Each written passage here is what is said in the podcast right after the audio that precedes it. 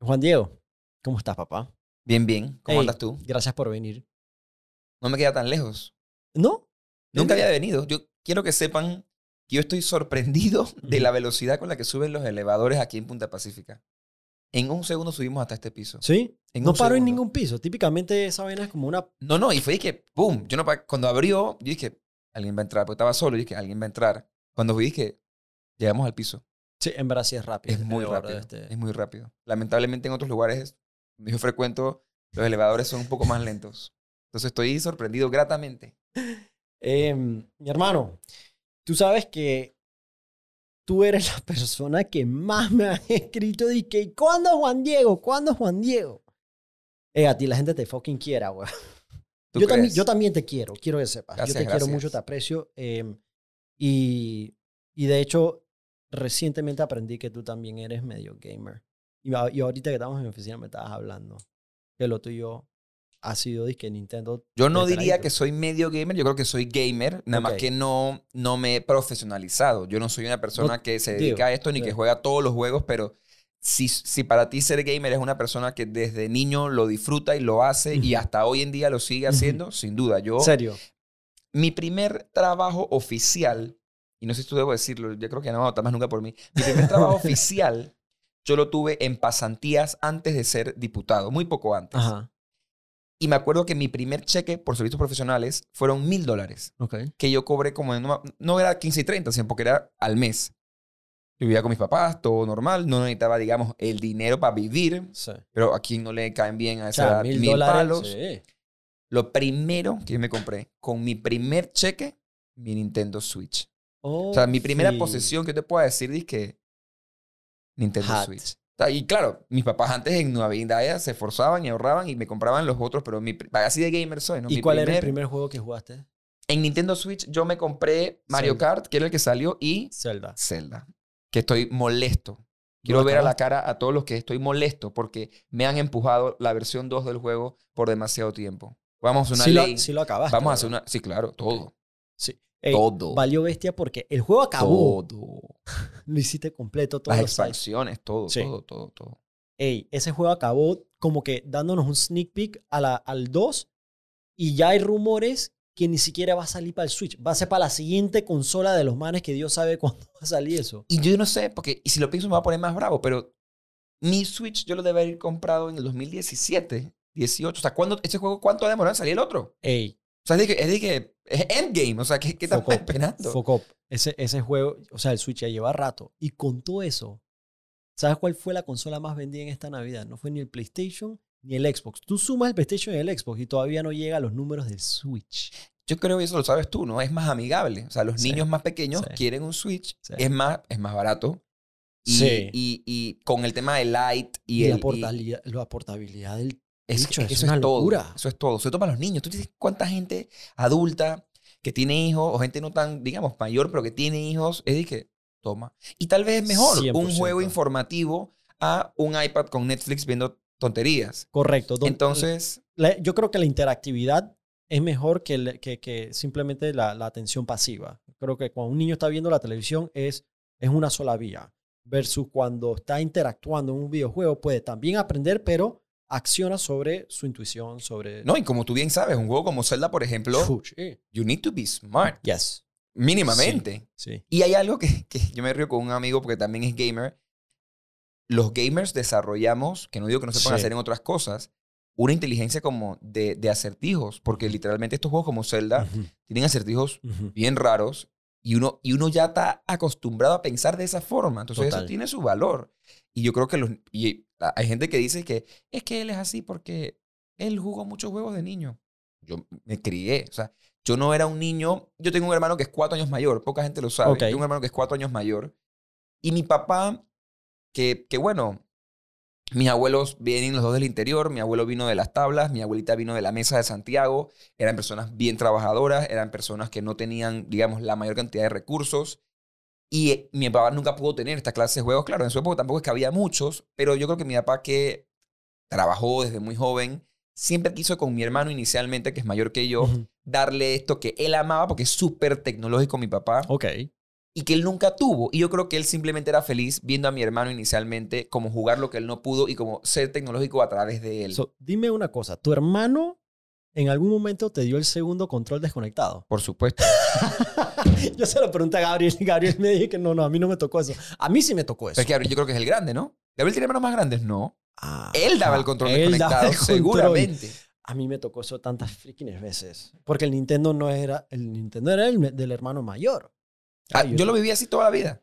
Toda la vida. Entonces, cuando yo nací y empecé a poder jugar estos juegos, yo creo que mis papás se dieron cuenta que ya yo, yo, yo no, si tú me dices a mí que el, el Max Steel que tuviste, nada. O sea, yo no tuve y yo, y no digo que esté mal, ojo, quiero dejarlo muy en claro, pero yo no, nunca tuve esa capacidad dizque, de agarrar algo, de que, oh, Max Steel contra no sé Right. qué, y destruyelo, y el dinosaurio. y, ah.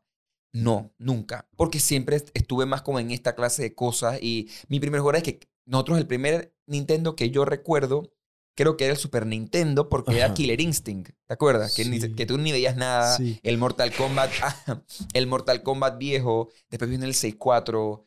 O sea, y ahí yo seguí, Sí. y seguí, seguí, seguí. Y siempre fue mi, mi camino. Creo que mi primera consola de Juan Diego Sí. fue cuando nos regalaron a los dos GameCube. los SP.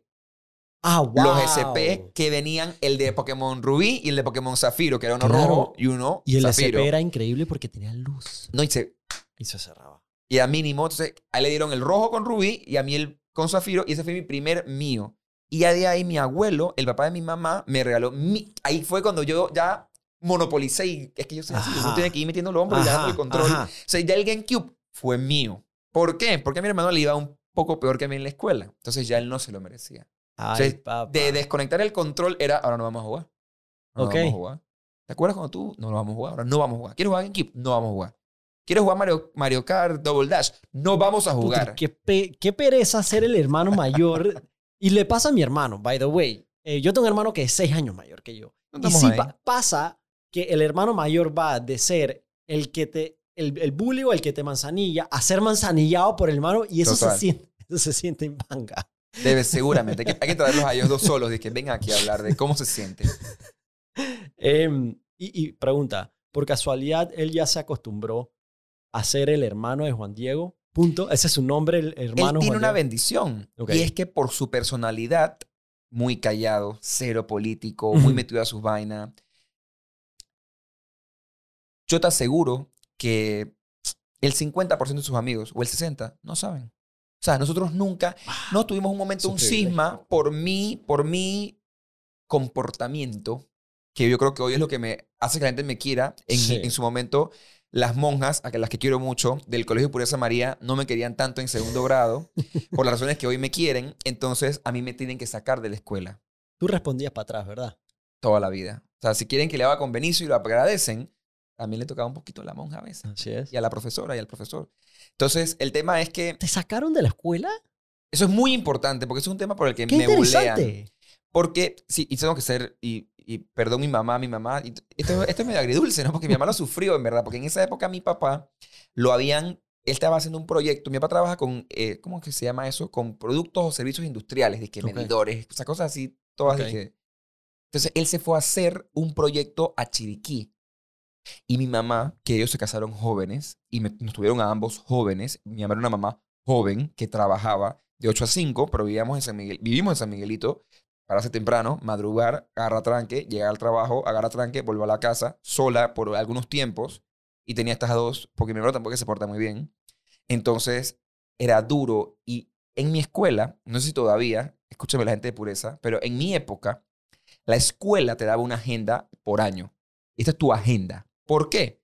Tenía los días para tú apuntar cosas y atrás, eso no creo que en la escuela ellos lo vivan, y atrás había un espacio para que los profesores pusieran, hoy Mayer se portó mal e hizo esto, esto, esto. Podían ser varias páginas de esto. Al mes, ya los profesores tenían que usar los días donde yo tenía que escribir para ellos poner hoy su... Y era, es que el profesor de español hoy pone esto, el de matemática hoy pone esto, el de no sé qué. O sea, y yo, lo que, lo que a hacer, hablar de dos temas. Uno, como te digo, lo que mi mamá en verdad sufrió, pues. Y dos, yo sin duda no era un niño, o sea, no era justo tampoco, digamos, cómo yo me comportaba, Pero el docente tiene que entender que hay niños y hay niños. Y yo creo que nunca lo entendieron. Que, que tal vez que hoy es una... O sea, y te lo digo con confianza, ¿no? Hay profesoras que a mi mamá le hicieron la vida de cuadritos en cuanto a que la llamaban, se quejaban, la hacían sentir mal por algo que ella sabía porque lidiaba conmigo en la casa. Claro. Y hoy me ven porque al final, como esa escuela es en Villalucre, yo vivo en Cerro Viento, o sea, somos, yo soy muy de la comunidad, la gente me conoce, la conoce, la conoce a mi familia. Hoy me aman y me abrazan. Y mi mamá las ve y dice que... Y eso que mi mamá es, un, mi mamá es de que el pan de Dios. Cuando dice que el pan de, mi mamá es el pan de Dios. Pero cuando las ves dije, no me acuerdo cuando esa profesora me decía. Entonces, mi mamá la sufrió. Y yo creo que si hubiese entrado a tercer grado, que era el que venía, seguramente sí me hubiesen tal vez votado. Pero para que quede claro, un tabú y un debate que hay en la cultura de San Miguelito y de la Pureza María, a mí no me votaron. Ok. Mi mamá me sacó. Pero probablemente si no me saca, o sea, yo terminé el año, el segundo grado, Ok. y ahí ella me saca y me mete en otra escuela. Pero Ok. a mí me sacaron. O sea, yo me salí de la escuela voluntariamente. You didn't fire me, I quit. Así es, básicamente. Así le dije a las monjas. So, so yo... em, me acabas de... Pero espérate, nada más para terminar, porque la gente va a quedar ahí que... Y por eso es que mi hermano y yo tenemos círculos de amistad muy difíciles, muy diferentes. Porque Ajá. aunque él tenía gente como tú tal Él se vez... quedó en esa escuela. Sí, él se graduó allí con algunas dificultades en cuanto a la disciplina, pero tú sabes que siempre dices que, ah, tú, tú eres hermanito de María y María tiene Correcto. una hermana acá, entonces no lo vivimos porque aunque yo tengo muchos amigos de esa época, me acuerdo de todo el mundo, creo, ya no era lo mismo, ya no era lo mismo. Entonces tenemos Oye, dos vidas grado. bien distintas, al menos socialmente Social. hablando, fuera de nuestro Sí. barrio y la gente. Entonces, como yo nunca fui el hermano de Jorge, ni él fue el hermano de Juan Diego, ni de niños, ya cuando yo soy el diputado, y él, él me apoyó y caminó conmigo al final y todo lo demás, pero nunca ha figurado. Y por eso él todavía me dice, y que a veces dice que para mi cumpleaños no suba fotos, porque la gente en verdad no sabe. La gente en verdad no Sí. sabe, no le pregunta, no lo jode. Sí, Y eso no es parte de su personalidad, para nada. Correcto. Y tu mamá... Tu hermano pero- sí, porque yo no sabía que tú tenías un hermano. Es lo mismo. Exacto. Lo que tú acabas de escribir salió de mi boca. Aunque bueno, seguro ustedes tal vez eh, eh, entre los judíos sí saben, ¿no? Y, o no. Eh, sí, porque sí fuimos a la escuela juntos. Claro, o sea, sí seguro. sa- todo el mundo sí sabe que ese Que es mi hermano. existe. Pero, por ejemplo, Marx, mi, mi hermano mellizo... Eh, ah, también sí, exacto, que hay un mellizo. Sí.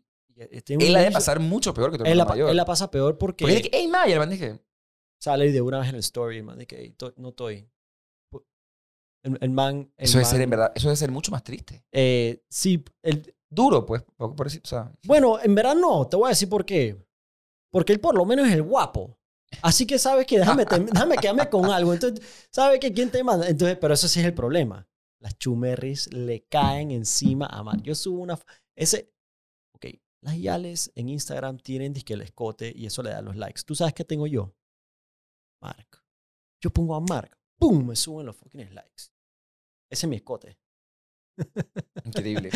Em, pero sí, mi mamá ya no tiene nombre. Su nombre es la mamá de Mayer. bueno, eso es tu culpa, ¿no? Literalmente. Tú Bueno, eres una eh. marca con ese nombre, así que tampoco. Bueno, es que la gente tampoco ya le estaba Tampoco es que eres diciendo una eso. víctima. No, pero la gente ya estaba diciendo eso. Entonces es como que... Y bueno, ella seguramente ha ganado algo de recursos a, a- a Eso costa que- de la rosca de la mamá de yo- Mayer, ¿no? es- eso, eso es lo que yo trato de explicarle, pero dice que todavía le debo porque perdió más que canas y células eh, con todos los páramos que yo la hice pasar. Estoy de acuerdo con ella también. De acuerdo con ella también. Pero no, digamos que algo ha tenido, ¿no? Sí, yo estoy totalmente de acuerdo. Em, oye, bro, entonces... Eh, all right, so yo te conocí hace cuánto realmente, hace como un año.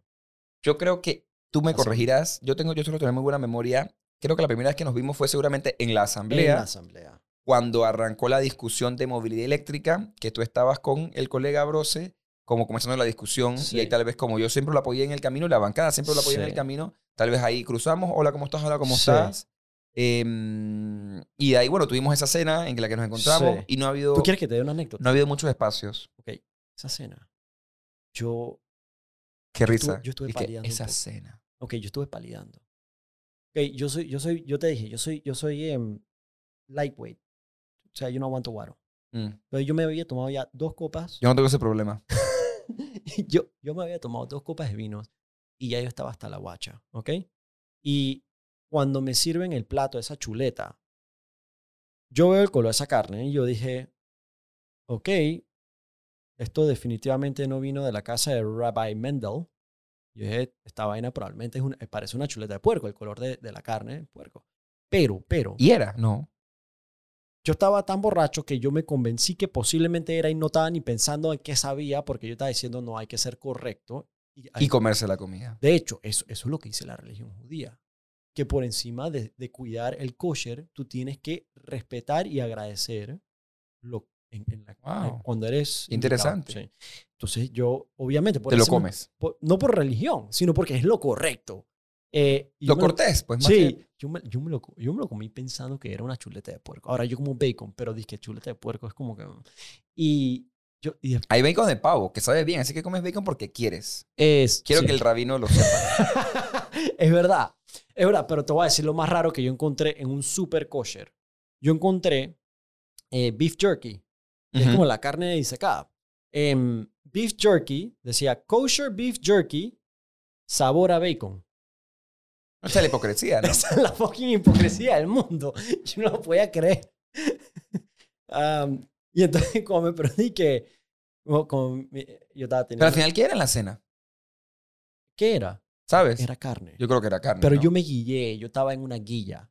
Por dos copas de vino. Por dos copas de. Ya saben, personas de la calle, si quieren hacerse del emporio que tiene Mayer en Mizrachi, dele dos copas de vino. Dele Ey, tres y él ey. firma todos los poderes. Ey, te lo juro, te lo juro por ella que yo salgo barato, hermano. Yo salgo barato. Es que yo no chupo, yo no, yo no salgo, yo no pariseo.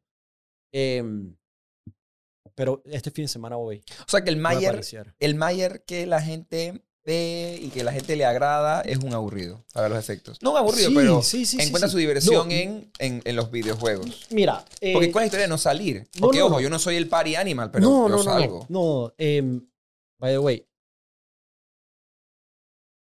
¿Para qué lo hueles? Ah, porque me lo estás dando inspirado. no, te voy a explicar por qué. Tú sabes cómo los yeyes cuando te sirven el vino hacen toda esta...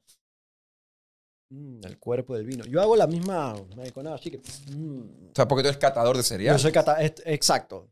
¿ok? Esta es mi versión del vino yeye Esto de lo, puedo, lo, puedo, 2000 lo dólares. puedo probar entonces. Sí, está muy bueno. Sirva más. Gracias. Em, ¿Qué te estaba diciendo? No, em, no es que no pariseo. Yo soy. Yo soy como bien relax. El sábado me metí una party, Pero aparte, que es bien pero yo no, relax. yo no, yo no, yo no, por ejemplo, yo tengo dos pies izquierdos. Yo no sé bailar. Yo no bailo. ¿Ok? Y me toca ir el sábado a un pindín de Sammy Sandra. Escuché. y ya ¿Dónde me es? comprometí ¿Dónde es? em, en Chilibre. Tengo 15 años, no puedo. En Chilibre. Puti, Te por tocó favor, aco- cerca, Ah, acompáñame. Pudo ser en Tonosí, que es a 6 horas. ¿Estás seguro que no quieres venir? Te juro, y le juro a la gran amiga Sandra que iría, pero no puedo ese sábado. Tú sabes qué es lo Te que puedes necesito. zafar este sábado y movemos y, y yo puedo agendar, pero con gusto. Pero tú sí bailas. Eso, la verdad, debo reconocerle a la gente que me quiere. Eso no, no tengo mucha experiencia. Tal vez lo pueda hacer, Ok. pero no tengo mucha experiencia. Debo reconocerlo. Pero ¿sabes qué es lo que yo necesito? Yo necesito una persona más yeye que yo que vaya conmigo para que yo no parezca tan yeye. Y como yo soy ese, No, tú no eres. Por Ajá. eso no. Y tú no me ayudas. por el contrario, No, ¿quién me puede ayudar? Yo no sé. Yo no... la dura. Está fucking dura. güey. Pero mi versión de party, a mí, te voy a decir que yo sí tripeo. A mí Nos me- llama Stan Limota, ¿lo conoces? En verdad no lo conozco. Bueno, tampoco, Pero por eso- eso, pero Sí, tiene que ser algo como que, o sea, algo que salga de, Paris Hilton, sí, una party. tú la puedes contactar. No creo, weón. ¿Dónde Kaira es princesa. Eso es más yeye que tú. Allá la verga. Eso es más yeye que tú. Ey, estamos en panga tú y yo, ¿oíste? Esa es más yeye que tú. Puro nombre, pura bulla, ni bestia. weón. Ay, yo ni nombre. Hermano, hermano. Yo no lo podía creer. Yo tuve que leer esa vaina dos veces. Chucha. Bueno, mi hermano. Todo el mundo puede.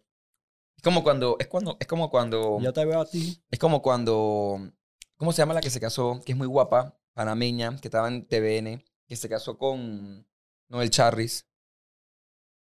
Guardas proporciones, ¿no? Hay una panameña que se casó con este artista que es buenísimo, Noel Charris. No me acuerdo cómo se llama. Lo vamos a averiguar antes que... O sea, pero, ¿qué significa? Ella, puede, ella va a seguir siendo diputada, ¿no? No, por supuesto. Bueno, entiendo. No hablo con Y- la colega. Y de ahora en adelante se, la, se le dice princesa o se le dice... Eso es un buen Ah. punto. Yo creo que protocolar. Habrá que, habrá que. Yo lo que tengo que entender primero es cómo funciona bien la, la realeza y, y la, y la aceptación que hay. Porque supongo que si tú mañana decís que tú eres el rey del cereal, Correcto. la reina Elizabeth te va a decir su real majestad. Claro, hay, que- hay que reconocer. Habría que entender cómo funciona eso de que, ah, tú eres rey yo también. O sea, habría que entender su corona de dónde está vin- proviniendo. Sé que es de Ghana, pero habría que entender cómo funciona. Em, pero si al menos, digamos, si él es su real majestad al ser príncipe, que es el tratamiento, al menos en la corona británica, ella lo, debe asumir. Esas son, son leyes que varían, ¿no? Tal Sí. vez no lo es porque es consorte y no, es, y no nació princesa, no sé. Sí. Pero, pero para los efectos, nuestra primera vicepresidenta de la Asamblea Nacional, diputada por Arraiján, es también posiblemente su real majestad, Kaira Esther Jardín Tejada, primera de Arraiján y Veracruz. Sea, cuidado y la, cuidado y la volvemos embajadora de Panamá en, en Ghana. No es mala idea. Parece que, a ver, creo que sí. Em, re- regresando a la party, a mí me encanta, ok, a mí me encanta un bar con gente cool, no 25 mil personas. Tus amigos. Grupito íntimo, echar los cuentos, echarme los tragos y, hey, no te lo miento, yo me echo los bates, perfecto. Yo soy epiléptico, entonces a mí en Estados Unidos me prescribieron y que tú tienes que... em, Pero espérate, espérate, dime algo. ¿Y tú, o sea, esto sería, estaría bien hacerlo todas las semanas o no? No. No, para mí es la excepción. Dos veces al mes, es mucho. Saca 15 días. Ahora que estoy soltero, yo creo que estoy como que... Ah, estás soltero. Eh, entonces, sí, por eso que ahora estoy yendo al gimnasio. Póngale, por favor, para que la gente, para Hay que, que, las mujeres, hay, hay que comer. Por ejemplo, yo no había comido cereal como en cinco semanas. Entonces, que cero azúcar. Yo entendería a alguien que deja a una persona que solo come cereal. No, totalmente. El problema siempre va a ser este. By the way, yo, tengo yo tengo un... Y que es presidiario, no importa, solo come cereal. Yo tengo un don, Babs. Mujer que sale conmigo se casa después. Ah, pero con otro. Eh, sí, no, no, no, yo soy un crack. Yo sé crear, Casamentero. yo, yo sé crear eh, eh, novias. Papá, tú tienes un, tú, es, es, hay, un, hay un man que hizo una película así. Good Luck Chuck se llamaba. Un Good Luck Chuck. Em, Debe ser de tu década. Sí. Tú tienes 24 años, ¿verdad? 25. Y cuando, cuando estabas haciendo campaña... Nada más ¿qué que me veo acabado, yo lo sé. No me busquen fotos No. de campaña. No. Yo me veo acabado. ¿Sí? Buscar ya ¿Te una foto mía en campaña. No, no me siento acabado. Pero si buscan una foto mía en una- campaña. Y esto me lo estoy haciendo porque, para que sepan, yo soy masoquista. Pero hace poco, hoy es, estamos grabando, puedo decirlo, ¿no? Estamos grabando 12 de mayo. Sí. Eh, hace poco fue 5 de mayo y yo cumplí tres años de haber ganado mi elección. Ujú. Y hubo mucha gente que publicó, es que me acuerdo este día, y yo publiqué algunas cosas y las fotos son tétricas. Esa no, esa no sirve. Aunque mira, ahí nada más ya hay una diferencia. Búscame en Instagram, ¿puedes? Y disculpa. ¿Quieres decir que me Pero gusta tú- el masoquismo? Tú, tú, tú, tú tenías 19 años cuando empezaste a hacer campaña. Yo tenía eh, 19, yo gané con 22. La, el día de la elección, 5 de mayo de 2019, tenía 22 años. Fue disque exacto. Mire, baje ahí. Dije, bastante. Ah, Para que- vea algo de la campaña. Eso no es de la campaña, eso es cuando fui diputado juvenil. Y que en un momento que me engordé. Esto no es fácil, la gente cree que es fácil. Trabaja la No, pasada. el estrés me puedo imaginar que también... No es ni el est- Ay, mira, por, justo ahí, esa foto que tengo con el diputado Mendoza. Entra ahí. El centro ese. Por amor a Dios. bestia. Me duele verlo. Y ese es Julio Mendoza. Mira cómo los hemos cambiado. Es el diputado más joven del PRD. Que él debe tener hoy. Yo creo que él cumplió hace poco 30 años. O sea, que Él él tiene de 5 más que yo. Él es el diputado que le ganó a Poppy en Correcto. PC, Empecé eso. en Herrera. Pero él también se ve diferente. Mire, pero mira a mí. Pon la siguiente. Santo de Israel. Mira la bancada independiente. Igualito el Edison. Eh, no, te iba a decir, Edison por lo menos entró calvo y Ya, sigue porque calvo. calvo es fácil. Es muy rapeado yo fácil. también cuando gané. Es muy fucking fácil. Pero, o sea. Pero Tomás, te voy a decir algo. Para, para volver el masoquismo una cuña política, el que se Eso desbarata es, el que porque trabaja. lo trabaja. Eso te iba a decir. El que se Eso- desbarata es el que lo trabaja. Eso es producto de trabajo. No, y dos cosas. Y también esa flacura que nos ve es porque también caminamos. No nos ganamos votos dizque, repartiendo, ni. O sea, caminamos y ahora estamos trabajando y por eso tengo canas. ¿Te han salido canas ya? Mi cabello es relativamente claro y tal vez no se Sí. me ven. Tú tal vez me las Ah, no, yo la te acabo de ver una aquí como No, que en tengo la un patilla. montón aquí. O sea, aquí tengo un montón. En los dos Madre. lados. Pero, pero bueno, es un trabajo, yo para mí, o sea, mi trabajo es un trabajo digno, honesto, se hace bien y, y, y al final yo me siento bien.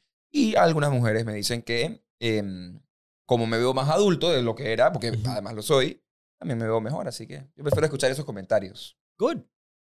Good. Pero qué bueno que ves la diferencia. Totalmente. Pero tú sí duermes bien de noche. Sí, totalmente. Porque yo, yo, me, yo, no, yo no entiendo. Pero ellos también. Porque son psicópatas. Sí, bueno, es que ese, tienes razón, quizás. Sociópatas. to- todo- todos duermen bien de noche porque en su, en su mente. No sé si todos. Bien. Y no sé si todos todas las noches, porque eso es importante tenerlo claro. Una cosa es dormir bien, yo no sé, cuatro noches a la semana, pero esa noche que votaste ese voto, que escuchaste ese discurso y que afuera estaba esa protesta, tal vez esa noche te cuesta. Que tu, que tu hijo te mira diferente porque tu hijo te mira diferente. Que tu esposa te mira diferente, que tu esposo te mira diferente. Entonces, em, yo creo que más allá, la gente dice, ah, duer- duerme bien todas las noches. El tema de dormir bien es que esa noche, puta, esa noche tú te acuerdas. Que puta, mi hijo me miró así. ¿Ha, llegado algún, ¿Ha pasado algún momento en donde tú, tú hasta- o sea, has llegado cerca a sentirte dudar de tus decisiones de esa manera que te ha pesado? Sí, mira, yo creo que. ¿Cómo lo manejas? Espérate, pero te refieres a haber entrado o que si yo me de- yo he pensado, oye, aquí me equivoqué. Sí, cualquier equivocación, ¿cómo tú manejas e- ese pesar? Yo creo que lo primero es reconocer una cosa. Uno, yo, como todos los humanos, cometemos errores. Por ende, quien, quien, quien se sienta mal por equivocarse está medio tonto, ¿no? Sí. Dos, yo he cometido errores, pero jamás el error ha sido, uy, sin querer trasladé un millón de dólares a mi cuenta de bancos. sin querer le dije a Mayer, que es experto en tecnología, que me haga este hospital. Ya. ¿Sabes? Esos no son mis errores. Que son los errores de la mayoría, lamentablemente. Right. Por llamarle errores. Em, entonces, si yo como abogado, por ejemplo, yo creo que mis errores, en la mayoría de los casos, porque nuestro trabajo es un trabajo muy jurídico, yo soy abogado, mi error puede haber sido, leí esto, pensé que decía A, pero es que en verdad el doctor Mayer y la doctora Wisnik y no sé quién me explicaron que en verdad esto puede decir. B. Y bueno, tal vez ahora que lo veo así, creo que es B.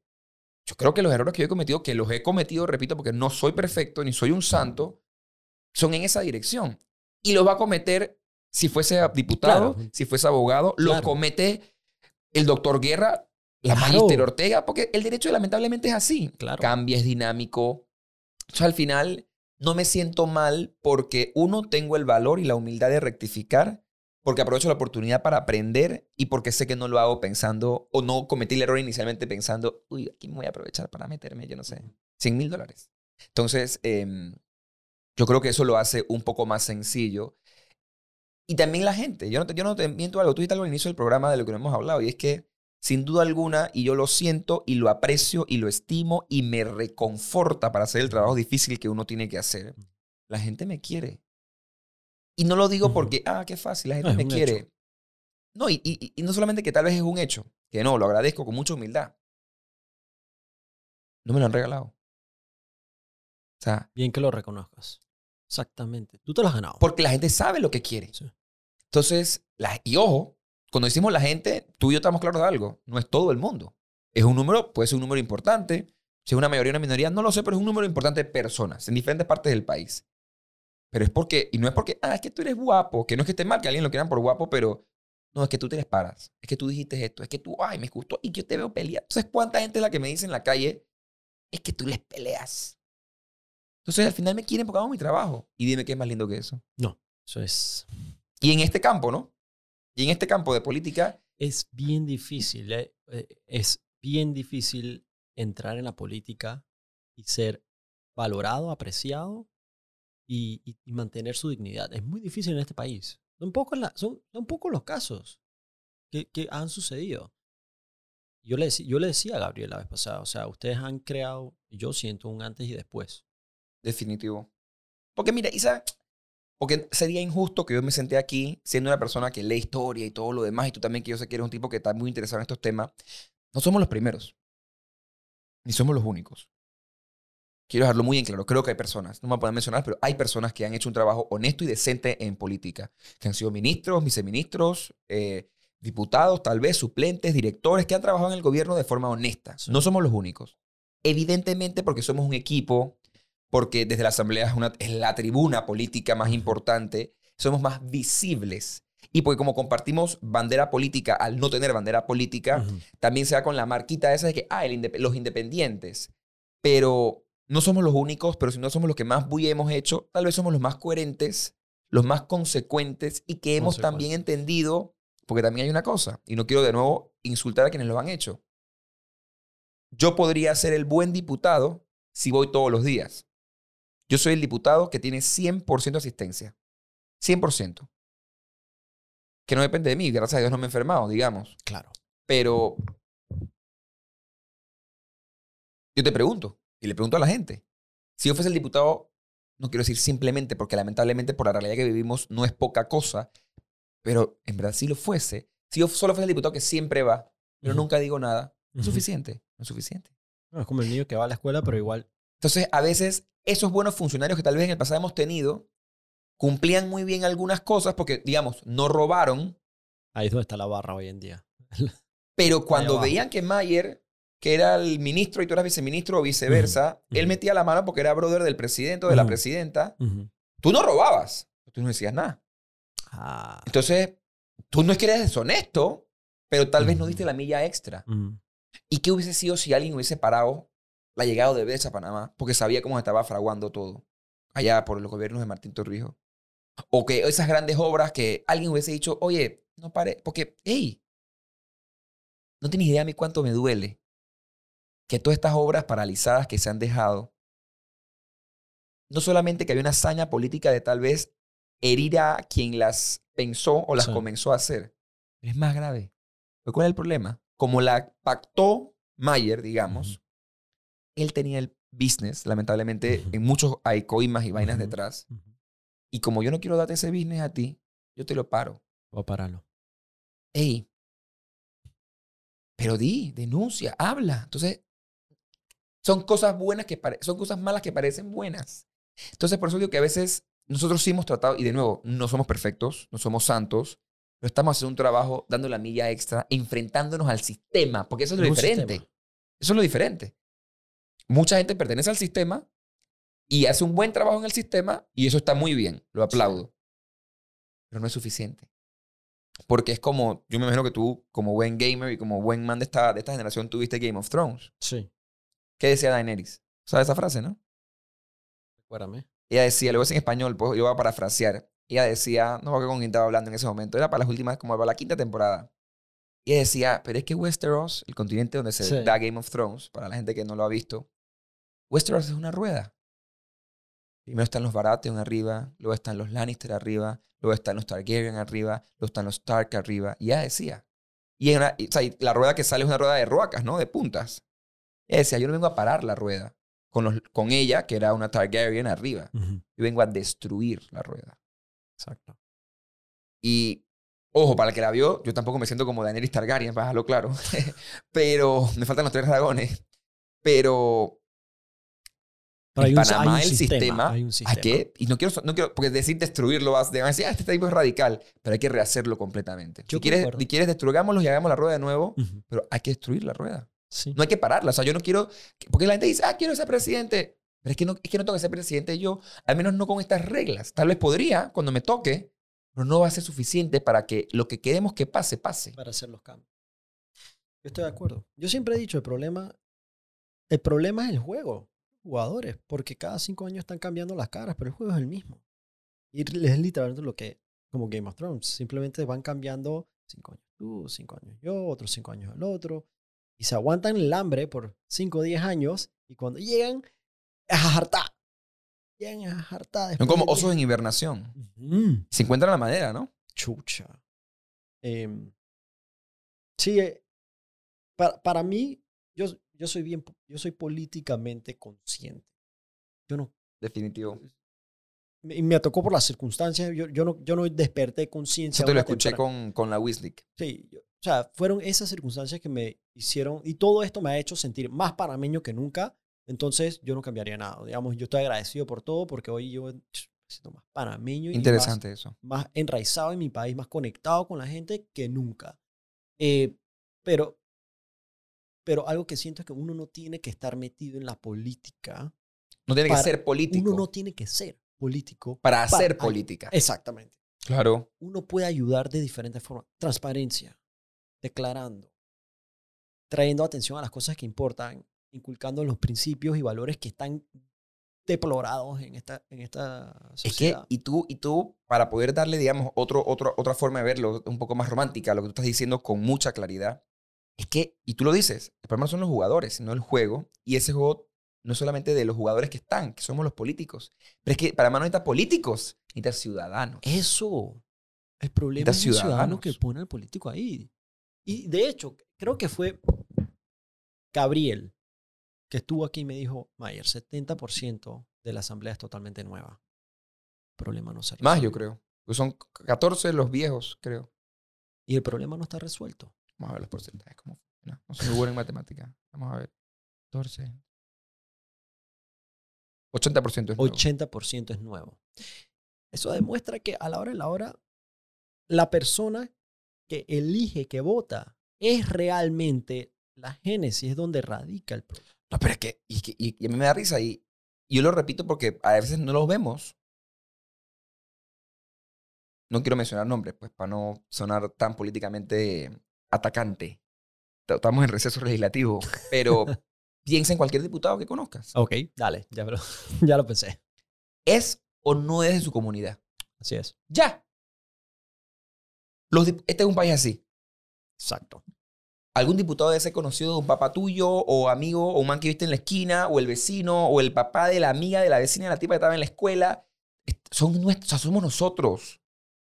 ¿Yo qué soy? O sea, yo puedo ser bueno o puedo ser malo, cada quien que, que opine de mí como guste, pero yo dónde vengo, mi vecino sabe quién yo soy. Yo vine de esa comunidad y mi familia sabe dónde, todo el mundo sabe dónde yo, mi mamá va a la iglesia, dónde yo voy a la iglesia, mi familia, dónde vive mi abuela, dónde vive mi abuelo, dónde vivía yo. O sea, entonces, y, y mis colegas igual, todos. Los buenos, los malos y los feos. Todos. Entonces, no digamos de que, que estoy harto de esa gente. Usted los conoce. O sea, a los viejos más porque lo estás viendo mejor, pero hasta porque vas a votar. Porque al final, los que ganan elecciones, usualmente la maestra ve a ver cuántos diputados son ex docentes, profesores de escuela. Entonces es la maestra.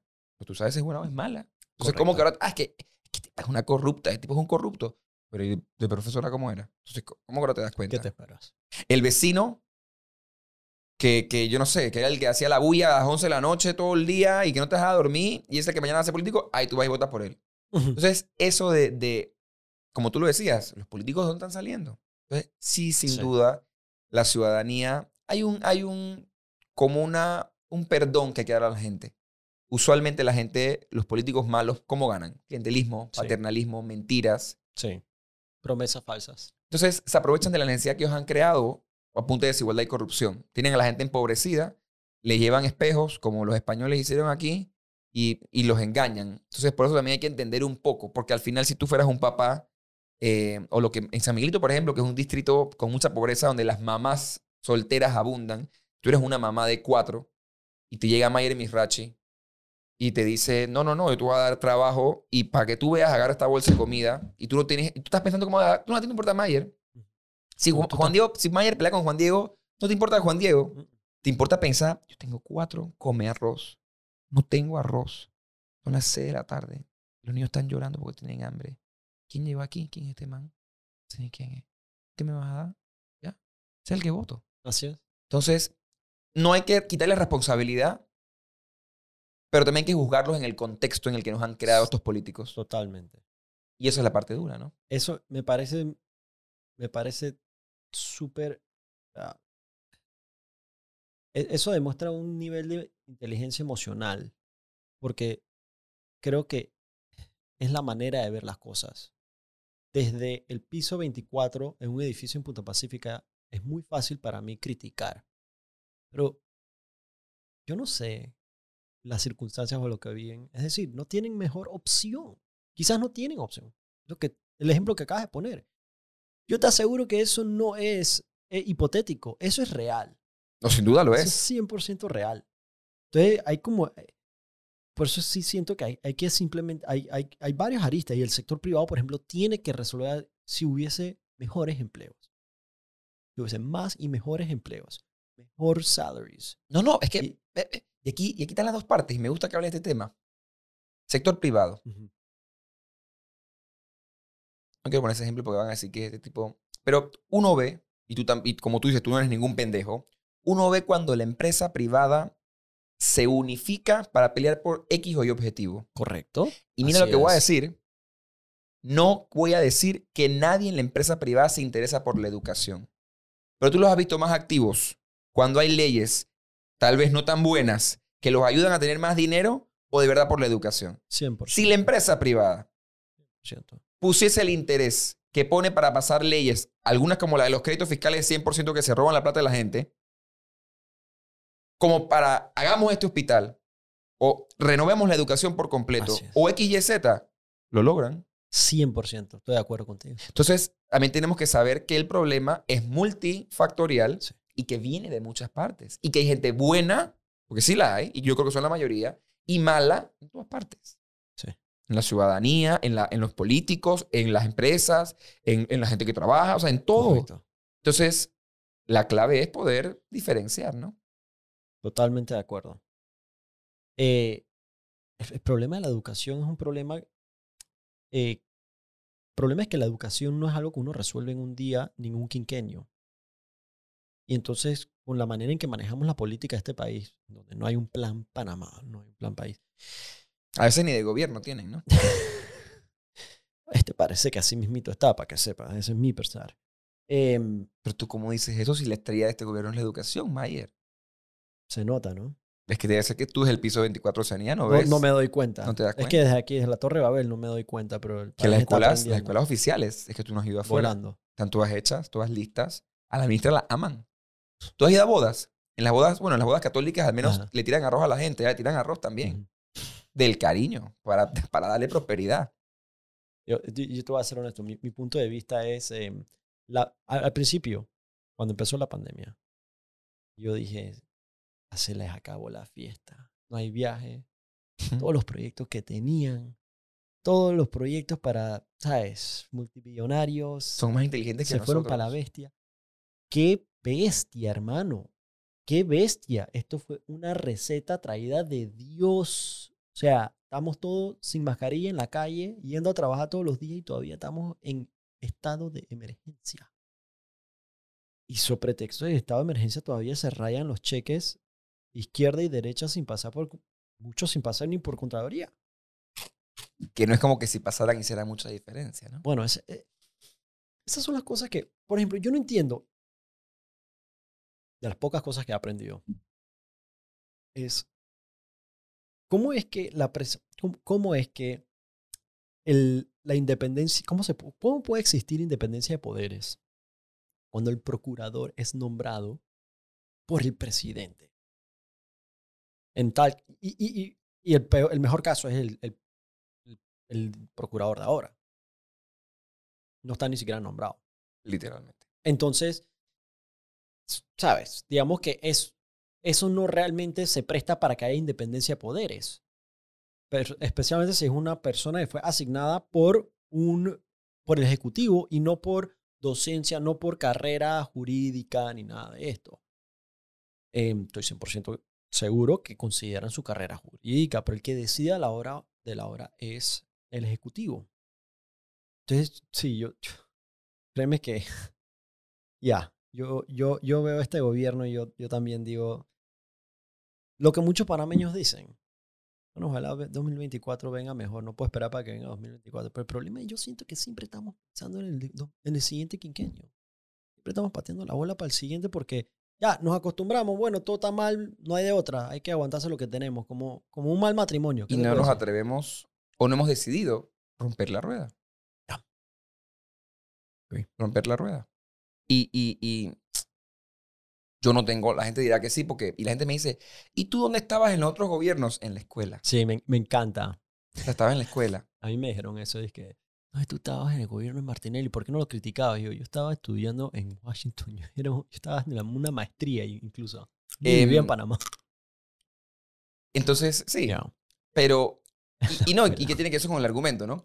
Pero nunca, yo no tengo, y lo digo porque yo no sé políticamente a mí la vida dónde me pueda llevar, y, y tal vez eh, estos, estos, estas oportunidades son las que o me corregirán y me darán la razón en el tiempo o no, depende cómo yo, me- yo actúe.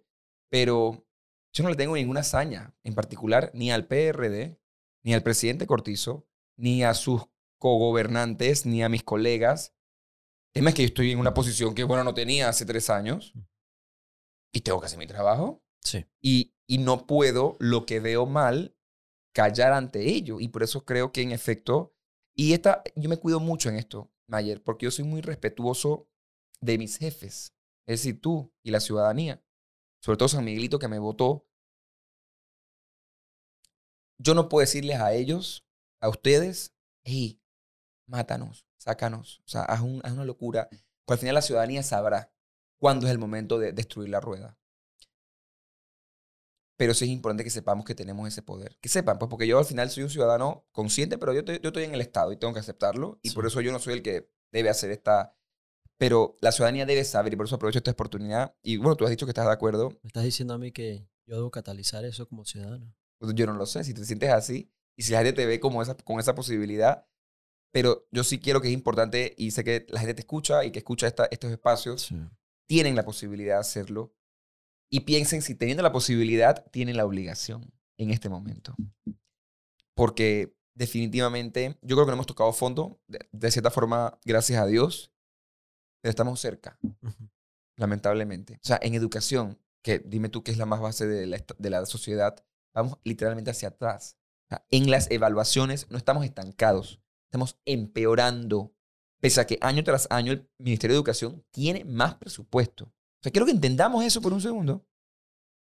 Que asciende en este momento a más de 2 mil, 2 mil, escucha bien, 2 mil millones de dólares. Ojalá cuando la gente sube estos videos o tú ponga los números para que la gente pueda entender cuántos ceros hay. Ya sabes, Javi. So, ¿y, ¿Y cuánto era cuando empezó el gobierno, por ejemplo? Tal vez era un poco menos de 2 mil millones.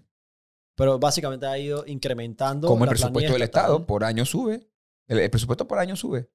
Puede haber menos ingresos, pero el gasto sube por año. Porque nos endeudan. Así es. Ya. La- Ellos no. Sí, y, y- esa es la parte en donde yo sí como, como joven, joven, sí siento que sí es la responsabilidad que tú asignas, es nuestra responsabilidad, porque a la hora de la hora, para mí, es como si mi papá se estuviera endeudando y me va a dejar a mí con esa deuda. Eso es realmente como se siente cuando yo veo a estos adultos simplemente incrementar los gastos you know, y, y ser irre- fiscalmente irresponsable Que no es que, es, que no es que tú lo sientes así. Que es así. es.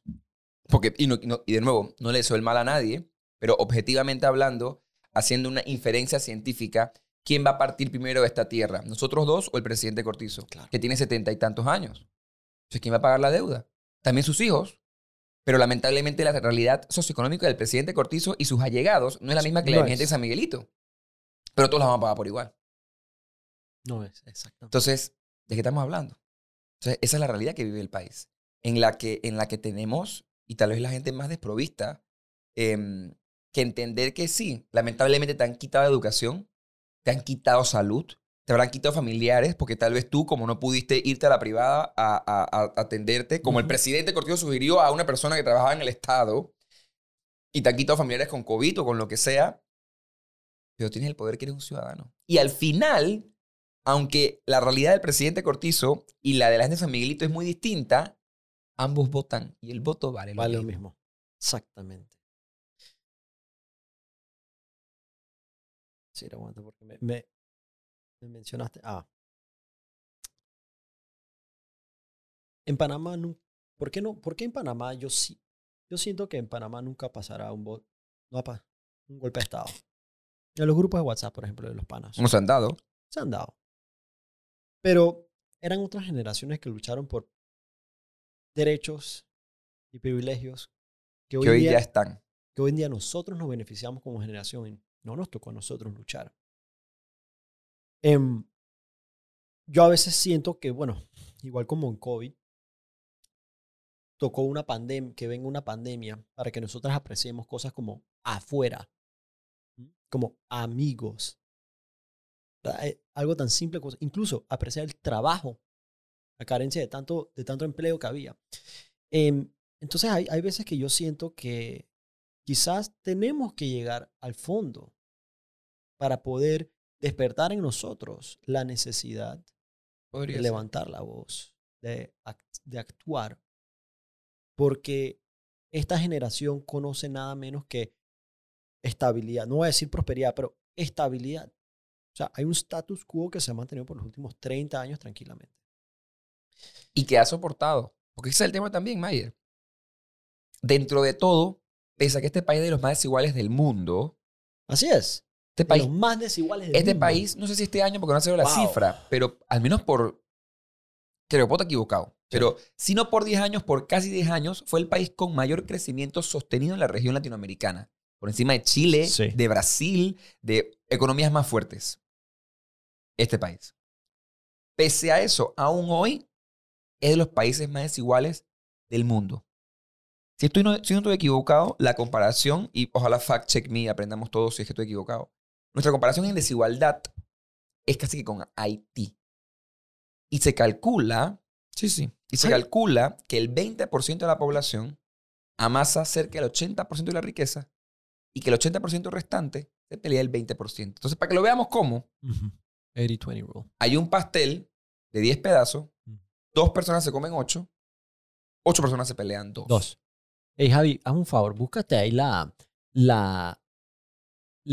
el índice, los países con mayor desigualdad. Vamos a ver dónde queda Panamá.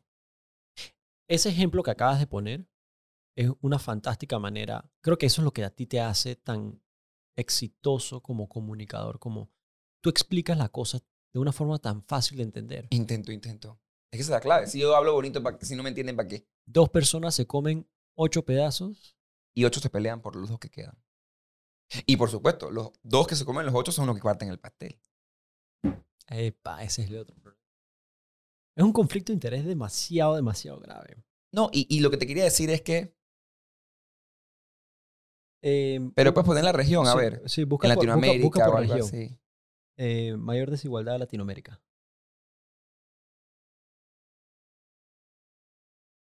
Pero lo que, algo más que te quería decir, ¿dónde rompe? ¿Y por qué yo pienso que no se ha roto la soga?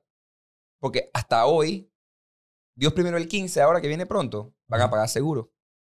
Por más que le toque a la señora allá en Santa Libre, en San Miguelito, 100 dólares, porque hay gente que cobra 100 dólares en seguro social, ella le va a llegar sus 100 dólares.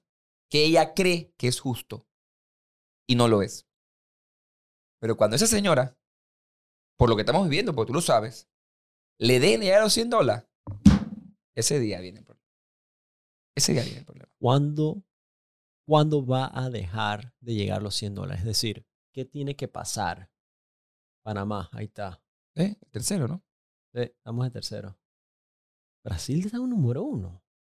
¿Qué? Pero eso es 2018. Eso, eso, Pa- Panamá probablemente está disque. eh, eh, Es foco porque Panamá siempre está disque de, de top 5 al final. ¿Sabes lo que te digo? En educación, por ejemplo. En educación. Em, por eso es que yo siento que por eso es que dependemos tanto o, o amamos tanto el deporte. Porque si podemos ser número uno en algo, como Saladino, si podemos ser número uno con nuestro, nuestros artistas, como el Sesh, y por lo menos somos número uno en algo. Porque en todo lo demás, estamos en, estamos en el piso. Pero es que el coeficiente Gini... no, busca- ah, vamos a algo interesante. Busca el PIB per cápita de Panamá. El PIB per cápita es lo que cada uno debe hacer al año. Cada panameño. Cada panameño. Mira cuánto es. 12.269 mil dólares. 12.269 dólares al año. Mínimo. Pese que hoy hay panameños que viven en pobreza multidimensional que no hacen 2 dólares al día. Si tú multiplicas, no da ese número. O sea, para tú tener esto, Eso es, eso es inigual. para tú tener esto, tienes que tener una familia, digamos, vamos a ponerlo más fácil, una pareja en la que la mujer trabaja y el hombre no, y la mujer se gana mil dólares al mes. Esa es esta realidad. Ahora yo te pregunto, ¿cuánta gente tú de verdad conoces que vive con esto? Nadie. ¿Cuánta gente vive con 100 veces esto? Con un millón de veces esto. Claro que sí. O sea, Así esa es la desigualdad que estamos viviendo, supuestamente. Y mira, si tú ves, Costa Rica por abajo de nosotros.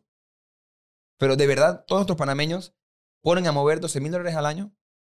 Ni- no, no nuestras comarcas, No, nuestros barrios. Para nada. Claro que no. Entonces, para que veas que el- en Panamá hay dinero, pero está mal ubicado, mal distribuido. Y eso es para mí que la corrupción es parte de por qué se puede mal distribuir. O sea, Claro. es parte del estoy, problema. Estoy de acuerdo. El problema es ese, la desigualdad. Si resuelves la corrupción, eso Puedes come- atacarla. puedes, puedes Correcto. comenzar a mejorar. Si- sin, sin resolver eso, no hay nada que tú hagas Nada. que va a resolver eso. Em, pero, eh, el- pero, pero la corrupción en, el, en, en su, en, en su, en su esencia no es nada más que la carencia de valores y principios.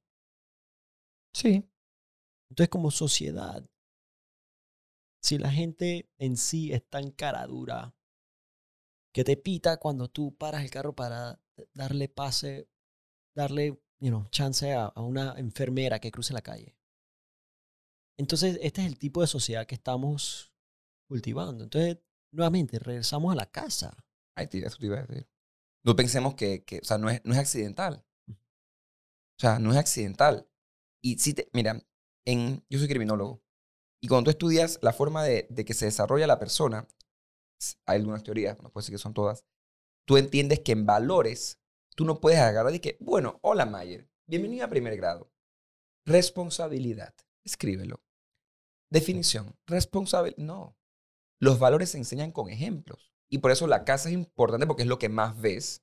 Y las teorías psicológicas todas apuntan a que uno es lo que uno está viendo. Y dos, que en la escuela, pues, que es el espacio que debe ser el espacio seguro si tu casa no lo es, te expliquen de verdad, hey, perdón, esto es responsabilidad. Hacer esto.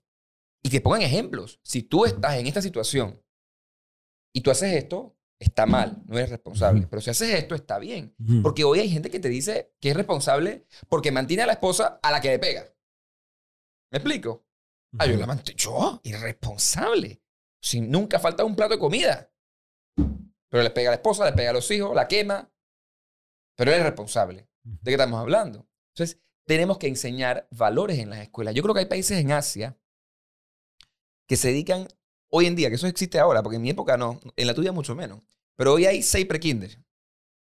Prekinder 1, prekinder 2, prekinder 3, porque tú entras a la escuela en primer... En, Yo me recuerdo había kinder y prekinder. al año. ya. Sí, sí, sí. Pero ahora tú, ahora tú entras a la escuela al año casi.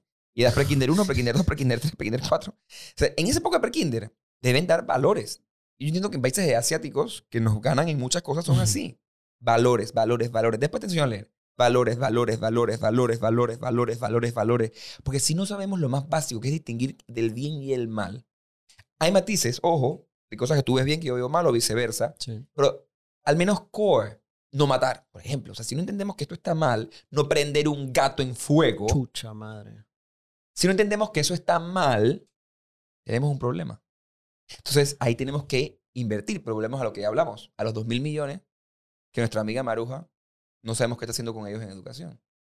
Y si no comenzamos... Ella fue a la asamblea recientemente. Ella fue a la asamblea recientemente. Y quiero decir algo, porque estaba en una cena, me voy a sacar este clavo aquí, porque dec- Venga. decidí, ser, decidí ser cortés en una... Hace poco tuvimos una cena, el grupo de diputados que tenemos relaciones de amistad con el Parlamento británico, con Gran Bretaña, porque vino una baronesa Ujú. a hablarnos de diferentes temas. Y allí una diputada del PRD dijo que no, que, que esta asamblea históricamente había cumplido, hablando de la óptica del PRD, había cumplido y pese a que los ministros eran del gobierno, los diputados de la mayoría son del gobierno, habían sido citados los ministros. Primero que todo, no recuerdo, y no quiero desmeritar a mis colegas, porque hay algunos que tal vez sí, pero no recuerdo la última citación que hemos aprobado, que es propuesta de ellos. De ellos. Ajá. Siempre la oposición, que claro, como lamentablemente no tenemos los números para aprobar cosas, nos sentamos con ellos y ellos saben. Como un diputado dice, no, no, aquí está la ministra de Educación, con todo como está. Al final lo hacen por presión ciudadana, Ciudadana. y política, no porque de verdad crean. Sí. ¿Y por qué te lo puedo decir? Porque ella decía eso. La citamos, porque para quedar bien con la, La baronesa. citamos. La citamos y la última vez que la ministra de Educación fue a la asamblea, yo puedo estar equivocado, pero o uno o dos o ningún PRD le Qué preguntó nada. bestia. Le preguntó Se quedaron nada. callados. Eh, y esta persona que estaba, que estaba haciendo el Nada. show, ella nunca le preguntó. Nada. Nada. Capaz que no estaba ni ahí.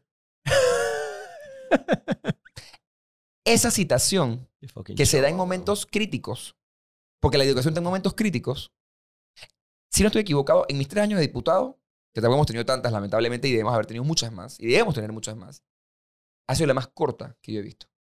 Porque los diputados fueron, o sea, no le preguntaron.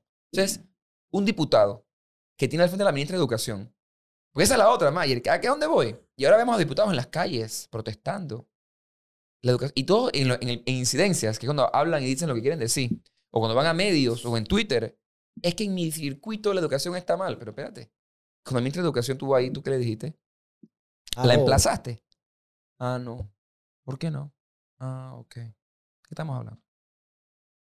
Entonces, ya, Wow. ya me saqué el clavo que no lo, no, no lo- ¿Qué porque no lo dije en la cena. Yo, yo en la cena, yo en la cena nada más me reía. Como que esa tipa es una hipócrita.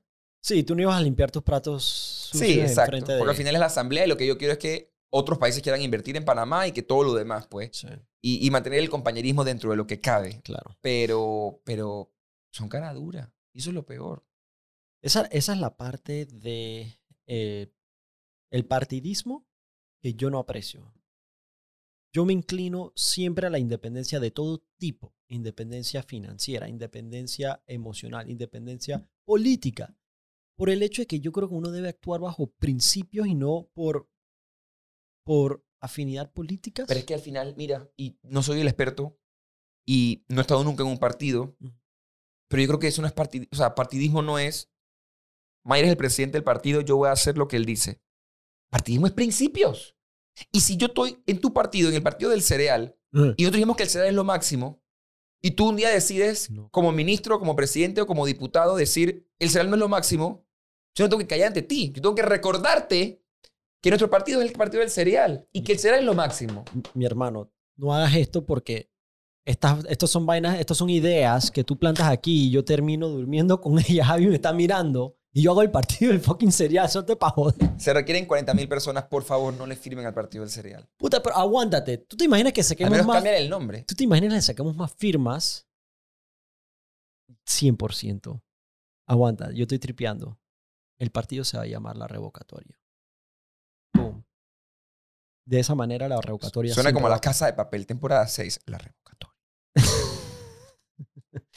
Em, puta, Juan Diego, yo te, te voy a decir, yo, y, y yo se lo repito, yo se lo digo a cada uno de- de ustedes, los independientes.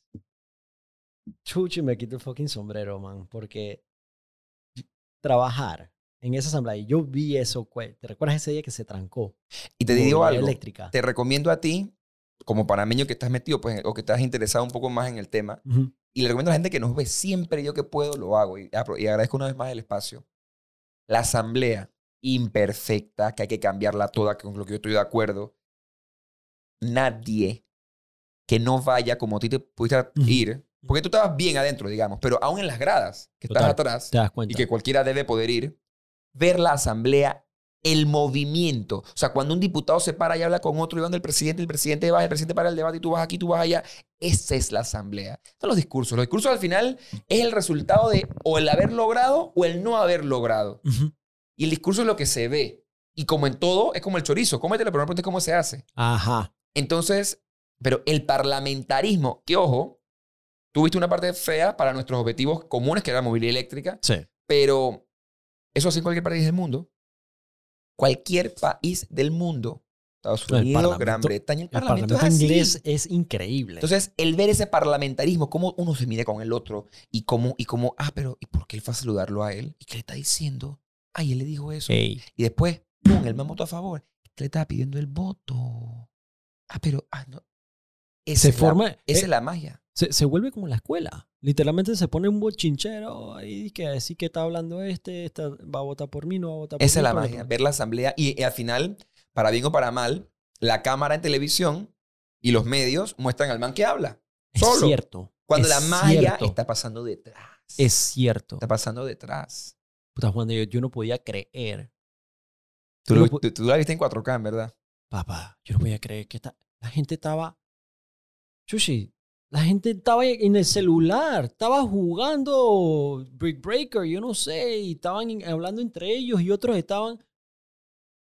Papá, Yo no porque tocas ese Brick Breaker, que era el juego del del BlackBerry Messenger. que nadie tiene. No, hoy en día nadie juega. Hay gente que no. Hay, Sí, gente pero que- son dinosaurios, entonces hay ellos todavía- centennials siguiéndote que no saben lo que estás diciendo. Puede ser un poco más Sí, amigable. estaba tus jugando Candy. Crush. Gracias. Candy Crush. Gracias. gracias. No, pero foco, man.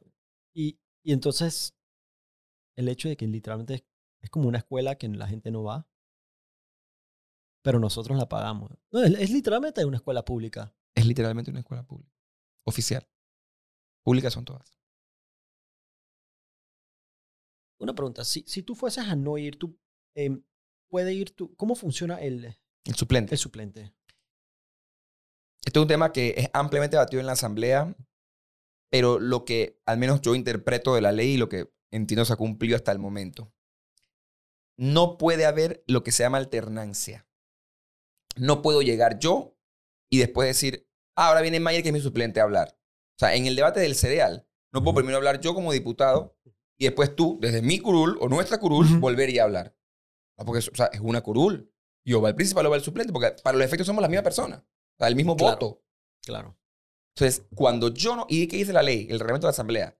Cuando el diputado firma lo que se llama una habilitación, es decir, entra Mayer, Ujú. pat in the back, entra Mayer, yo entro automáticamente en una licencia. Porque yo, si te voy a mandar es porque yo no voy al trabajo. Claro. Pero hay diputados que ahora que comienza el primero de julio, para los que no conocen, el primero de julio es el año, o sea, el, el primero de julio arranca el año político. Porque cada primero de julio cambia el presidente de la Asamblea y cada cinco años, el primero de julio, cambia el presidente de la República. Ok. O sea, el año político comienza en julio, no en enero. Cuando tú comienzas el primero de julio, el primer día no pasa. Pero ya el lunes, el primer lunes después del primero de julio, tú escuchas a la que lee la correspondencia, porque eso tiene que decirse por correspondencia, que es actas público. El diputado Mayer Misrachi habilita a su suplente del primero de julio al 30 de junio del 2023. Por todo el año completo te habilitan. O sea, él no sabe si va o no va. Él Eh. simplemente entra en una licencia, porque que entendamos, entra en una licencia, es decir, Perpetua. para los efectos Indefinida vacaciones o no va al trabajo, un año. Ay, si él quiere, él va. Si él no quiere, no va. Si él quiere, él va. Si él quiere, no va. Él igual cobra. ¿Y su, y, y su suplente estaba obligado a ir? Técnicamente. Mira, lo- mira, lo, mira lo interesante. Él habilita al suplente un año y el out en el, en el acta, tú lo vas a ver, licencia. Si el suplente va, el suplente está presente. Si el suplente no va, porque porque no le dijeron, porque puede que no se enteró, o porque si está enfermo, sale ausente. O sea, la carga le cae al suplente. No jodas. Wow. El juego está dañado. Todo hermano. mal, no todo mal, todo mal, todo mal, todo mal. Y con todo. Por, es- por eso es que yo llegué. Yo me recuerdo la primera vez que se. De, que, que, que, que- porque movilidad eléctrica pasó dos veces, ¿no? La primera vez me recuerdo que casi no pasaba. No porque habían votos en contra, sino porque no había suficientes personas. No había, no había Quórum. Ah, Los niños no vinieron a la escuela. Poco. ¿No eres que la gente se opuso? Hay días que comenzamos más tarde que otros. Hay días en comisiones, pasa más en comisiones. Y bueno, y, que, y, de, y de verdad, y tengo una invitación que hago como diputado a que la gente en lo que le guste. Con Mayer fue movilidad eléctrica. Sí. Pero él, y todo, debo reconocerlo, ¿no? Se dio la tarea de ir a todas las discusiones. Eso es aprender cómo se hace la ley, cómo se hace la política, lo bueno, lo malo y lo feo. Además de aportar, porque tú estabas aportando en algunos temas. Hágalo. Con la ley del tabaco, con la ley de la medicina, con la ley de lo que usted quiera, lo que a usted le guste. Porque en la asamblea hay de todo. Pero vea cómo se hace el chorizo. Una excelente escuela. Y en las comisiones, tú seguramente lo viviste en algún momento, porque yo nunca, lamentablemente, nunca estuve en esa comisión que debatió el tema, así que nunca estuve tan pendiente en comisiones, en el pleno sí. Yo estaba en comisiones, Mayer, sentado esperando a mis colegas, horas, plural, porque era a las 10, y a las 10 y media llegó uno. Como no había más nadie, él se fue. Y a las 11 llega otro, pero no llega nadie, él se va. A las 12 y media llega el presidente de la comisión. Y entonces él dice, ahí están los colegas. Yo dije, yo ahí sentado. Y él llama. Entonces baja uno. Ah, pero entonces se van. Son la una. Pero a la una yo tengo otra comisión. Entonces yo voy a mi comisión de la una. Y entonces esta arranca. Entonces en una Sí. está ministro de seguridad. Y en la otra están haciendo el presupuesto. Entonces, ¿qué hago yo? Pero yo soy el responsable. Por eso la otra. Ah, pero es que tú, ¿por qué tú no estás aquí falta- trabajando? tú faltaste. ¿Por qué tú estás en dos comisiones? Que se puede. Claro, Si tú comenzaras a la hora que pactas. claro. Pero ¿qué hacen conmigo a veces? Nos las ponen a la misma hora. Me llegan las notas. ACP, a mí pasó. Ajá. Normalmente es la ACP. que era importantísimo. Comisión de Gobierno, reformas electorales. Y en el Pleno, presupuesto del Estado. Mismo tiempo. ¿Cómo hago? ¡Qué bestia! ¿Cómo hago? No, yo corro. Tú me tienes que dejar graciosísimo. Yo corro. Pero hay veces que no, no es físicamente posible. Y me imagino que también atrasan otras para decir que esperemos para que él tenga que chifiarla así y nos va más fácil en la nuestra. No, ellos a veces esperan que uno se vaya al baño. ¿Qué ves? El baño y todo. Yo tengo un problema, no un problema. Uno debe tomar agua, ocho vasos de agua al día. A veces como uno está en movimiento o hablando, es duro, entonces no lo hago, pero en el pleno, como uno está sentado escuchando, los que estamos sentados escuchando, o preparándonos para hablar, o lo que sea, leyendo, uno está ahí y ahí yo aprovecho. Pam, pam, pam, pam. Tomo mucha agua. Y hay veces que uno, como humano, toma agua y orina. Hay veces que tengo que ver el ambiente y ver la lista. Si me van a- porque eso es otra cosa. La ley dice que si el diputado lo llaman para hablar y no está, no puede usar la palabra. Y tú sabes muy bien que yo, media hora en el micrófono, puedo ser peligroso para el PRD y para los que hacen cosas mal. Entonces ellos a veces esperan a que yo me mueva para llamarme y cuando yo regrese no pueda hablar. Qué huevos. Y es legal. Y debo decirte algo, no puedo negar que son técnicas que, como te digo, pasan en cualquier país del mundo, Sí, pero, o sea, no Sí, lo pueden sí. orinar. Para que la gente vea, no lo interesante. pero, pero Es de que no, no comas. No, no puedes comer. ¿Por qué? Y, des- y- y ellos se ponen de acuerdo. Se borran de la lista ellos, porque como ahora esto es virtual, ellos se borran. Quedo yo solo.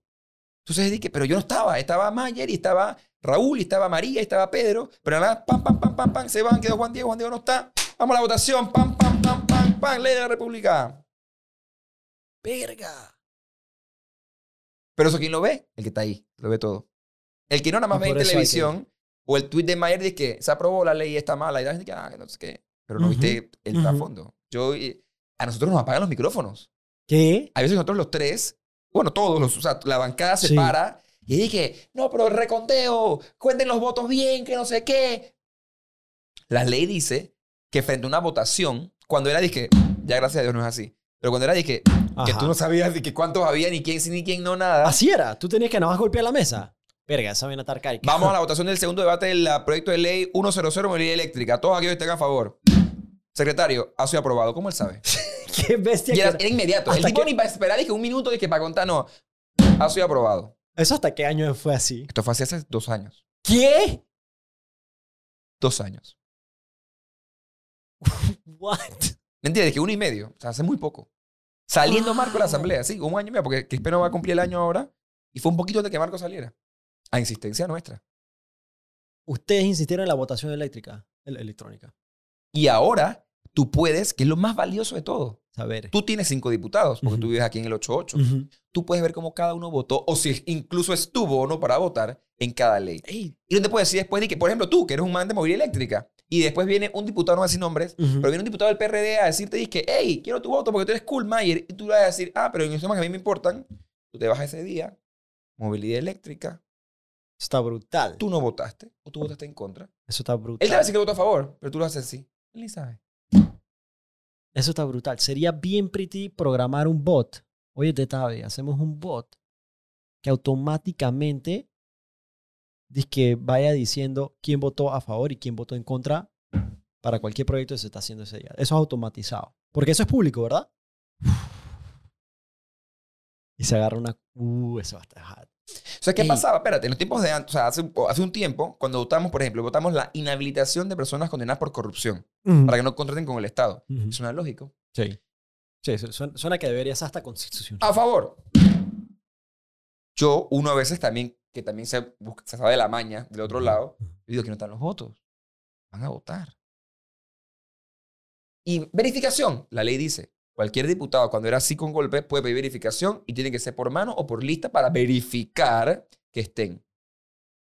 En ese tiempo era presidente Castillero, van así. Yo- estábamos todos en la bancada, es que verificación. Ha sido aprobado, señores. Muy buenas tardes. Hasta luego. Nos vemos mañana a las 3 de la tarde. Se iban y no hacen la verificación. ¿Y con quién te quejas? O sea, cuando sepas me dices. como ¿Que ¿Quién más? ¿quién se soy supone- diputado al final, ¿sabes? Somos diputados. Ese es el rol entonces del presidente de la asamblea. Li- Like, o sea, se supone. El presidente de la asamblea no es jefe de nadie. Él nada más está allí para liderar el debate. Para cuando alguien pide verificación, que alguien sea el que la ordena. Pero él no es mi jefe. No, no, no. Entonces, Pero debe- él debería haber sido la persona que... verificara. Claro, Porque, porque simplemente porque es legal. Porque una solicitud, porque puedo hacerlo. porque puede. Así como si no pudiese hacerlo, él me dice, no puede, gracias. Y yo le digo, gracias. Artículo 100, ya. No, pero él, no. Y como tú dices, ¿qué pasa ahora? O sea, eso, esto fue hace años, pero ¿qué pasa ahora? ¿O qué hago yo en ese momento? No, eso La vuelve- frustración. Porque al final, en ese momento, porque ahora no, por lo que te expliqué, pero en ese momento te quitaron a ti, como ciudadano, el derecho de saber quién votó en contra. ¿Quién votó a favor? Te lo quitaron. Total. Entonces, no, no, no, no, en ese momento, pues no jugamos peanuts. Y yo te hago una pregunta, y eso, siempre hago ese ejemplo.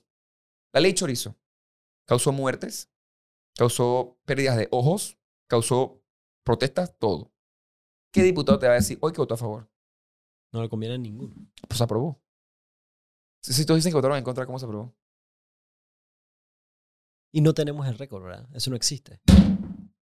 No, y en esa época era a las dos. La constitución, miren es- lo que es la maña.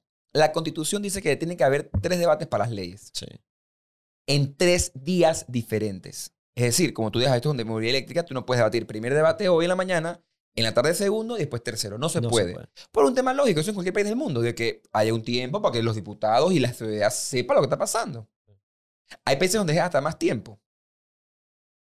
Se han dado gobiernos donde se aprueba segundo debate 11.59, tercer debate 12 y 1. ¡Qué bestia! Acabó la ley.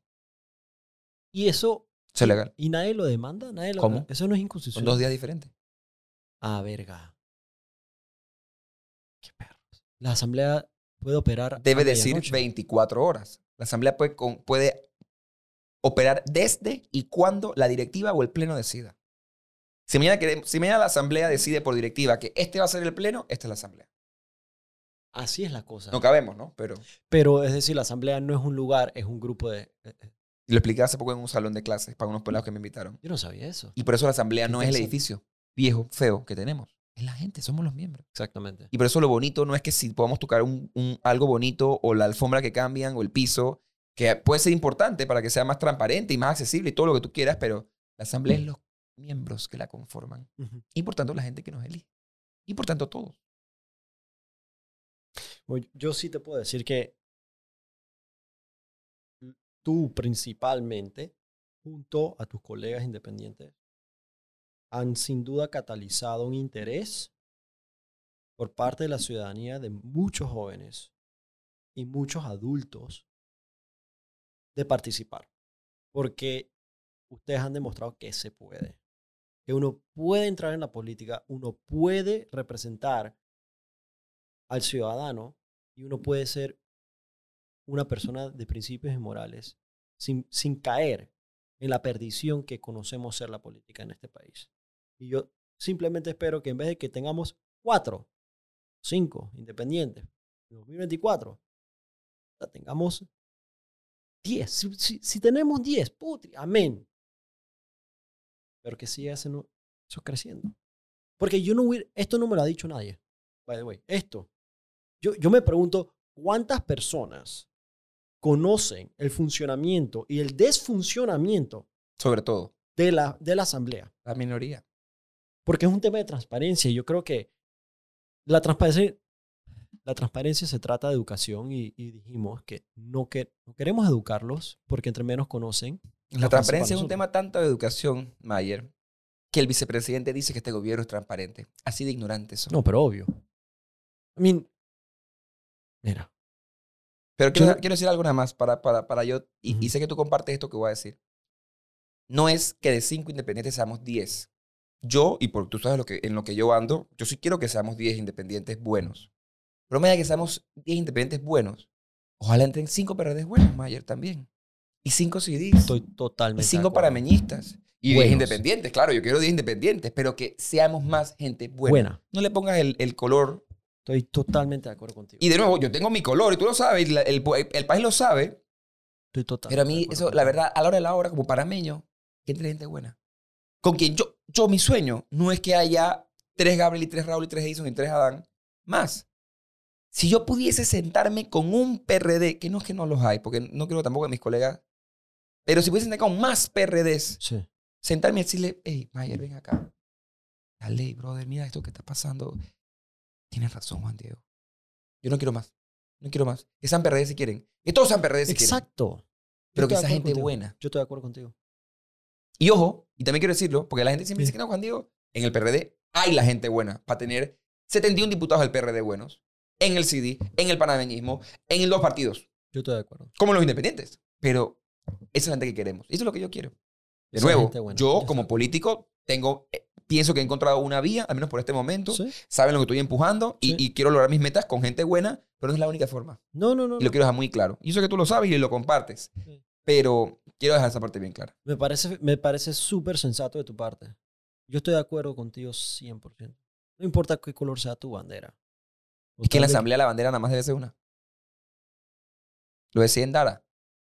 Que la bandera del partido, que se quede en el chanchoreo donde tú has estado. Que se quede la bandera del partido ahí. Pero cuando tú entras a la asamblea, Panamá para los panameños. Pero eso, eso es bonito escuchar, pero es bien difícil hacerlo realidad, puesto que el interés mayormente del político es la reelección. No es realmente la responsabilidad, es la reelección. Y o su plata. O la de su partido, su copartidario. Sí. Que es aún más grave. Porque si, porque si hay alguien que hace un buen trabajo y, y aspira a reelegirse, no es el fin del mundo. Estoy totalmente Pero que se haga toda la plata del mundo, sí. Literalmente es el fin del mundo, de la educación. Ah. Pero tú eres optimista, ¿verdad? Me toca. Si no, no estaría en esto. Si no, o sea, si no pensara que es posible, porque todos sabemos que es necesario, o al menos mucha gente sabe que es necesario. Pero si no pensara que es posible, ¿qué hago aquí? Porque tú dijiste algo, y te iba, te iba a interrumpir antes, pero, pero no quise, pues, pero ahora te lo digo. Y tú decías, no, si el ciudadano no busca la mejor opción, cuando no la hay, porque tú has votado un par de veces más que yo, y te deben haber tocado papeletas feas. A veces que no hay opciones, Mayer. Es cierto. Y ahí es cuando toca la decisión más dura, que es uno convertirse o apoyar. Pues tú lo decías yo lo sostengo, no quiero que se confunda Sí. ese mensaje. Se necesitan mejores ciudadanos, no mejores políticos, porque tal vez esos los hay y no los hemos apoyado.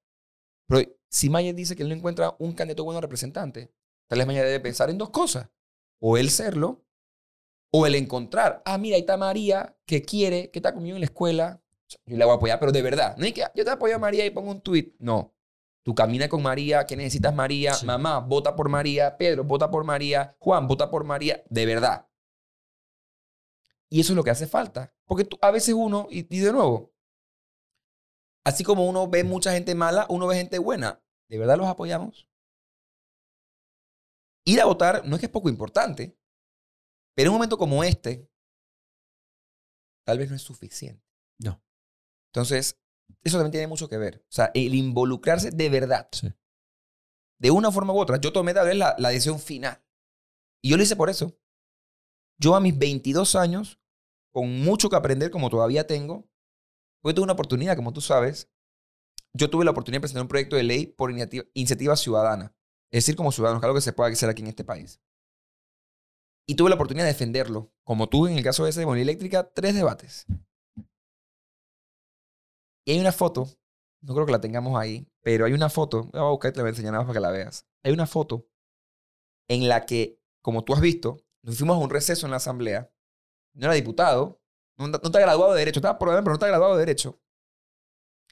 Y hubo un impas en la conversación por un debate bien pesado de Derecho Penal y Procesal Penal.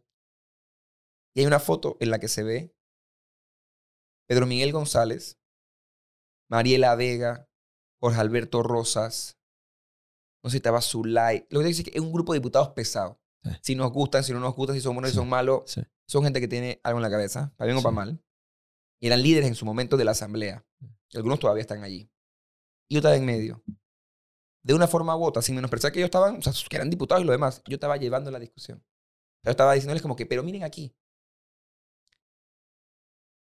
¿Qué significa para mí esa foto? Que ese muchachito tenía algo que aportar.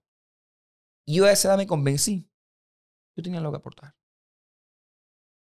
Y yo estaba por votar. Mi primera elección mayor fue la elección pasada. Mm. Y yo decía, sobre todo en ese momento, que estuve ahí como tú, y los veía. A ti tal vez no han querido verte, o por conveniencia sin no verte como una competencia. A mí ya me veían sí como una competencia. Y yo te puedo mandar actas de lo que muchos en el pleno de la Asamblea Nacional, de forma pública, y como te- hoy te lo puedo enseñar, me dijeron, te voy a ver en los barrios. Amenazándome. Entonces, esas dos cosas, el darme cuenta que yo, aunque fuese poco, Sí. algo podía aportar. Y que el problema, por ejemplo, tú crees que es justo, y te lo digo como tú eres ciudadano, ¿a ti te parece que tus impuestos están bien ubicados en salarios de personas a las que tú tienes que ir a convencerlas de que esta ley que es evidentemente buena es buena? No.